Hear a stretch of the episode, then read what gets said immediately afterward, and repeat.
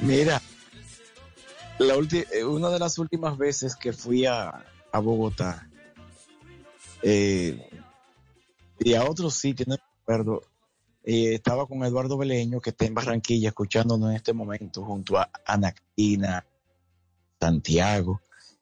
Y nada, nos hospedamos ahí en un hotel, creo que el Trip. Y cuando fuimos, eh, donan el piso 3, 303, y cuando llegamos a la habitación, 303, digo yo, wow, qué coincidencia. por allá, por allá, por, que por otro lugar, no sé si Bucaramanga pasó lo mismo.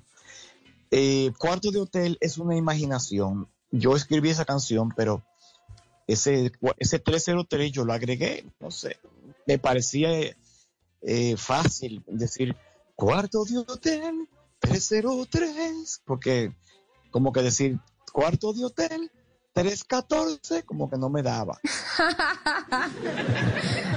Revelado el secreto. sí, entonces, Pero pues, pues, no, es, todo imagina, imaginación pero valió la pena, fue una gran combinación porque se convirtió en todo un éxito del merengue, como decía Mauro, y sigue sonando, sigue sonando deliciosamente.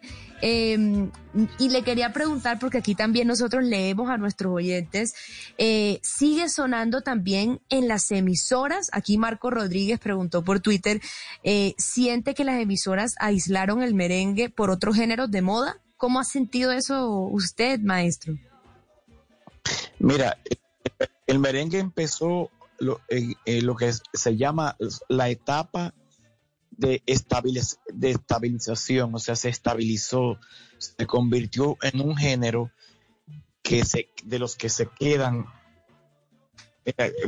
veo que me, están llegando eh, correo de, ventas de boletas ya. Qué bueno, eso es porque estamos en ¡Qué bueno! ¡Aplausos! Bueno, maestro, bien. eso es. Entonces, eh, el género, el género tienen varias etapas. Primero, entran como moda, como, como, como el, el género de moda.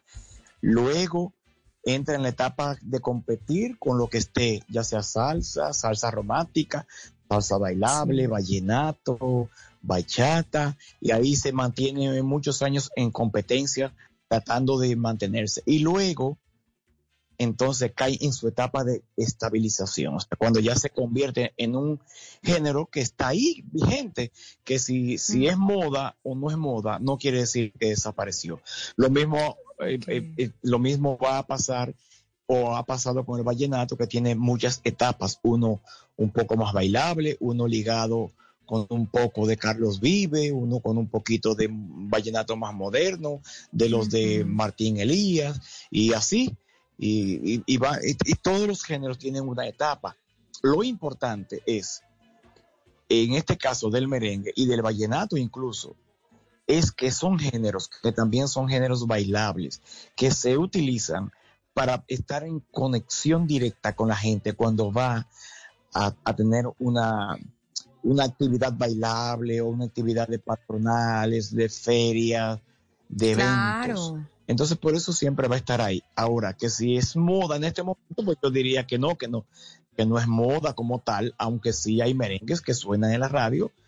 Eh, sobre todo eh, suena muy bien Eddie Herrera, y, yo soné un tema nuevo, y he sonado temas mm. nuevos en la radio.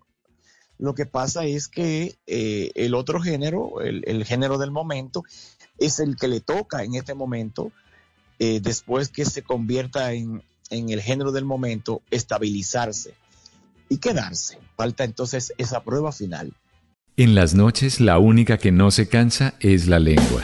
Por eso, de lunes a jueves a las 10 de la noche empieza Bla Bla Blue con invitados de lujo. Yo soy Lorna Cepeda. Yo soy Diego Verdaguer. Les habla Consuelo Les habla el chef Jorge Raúl. Hola, soy Carolina Cuervo.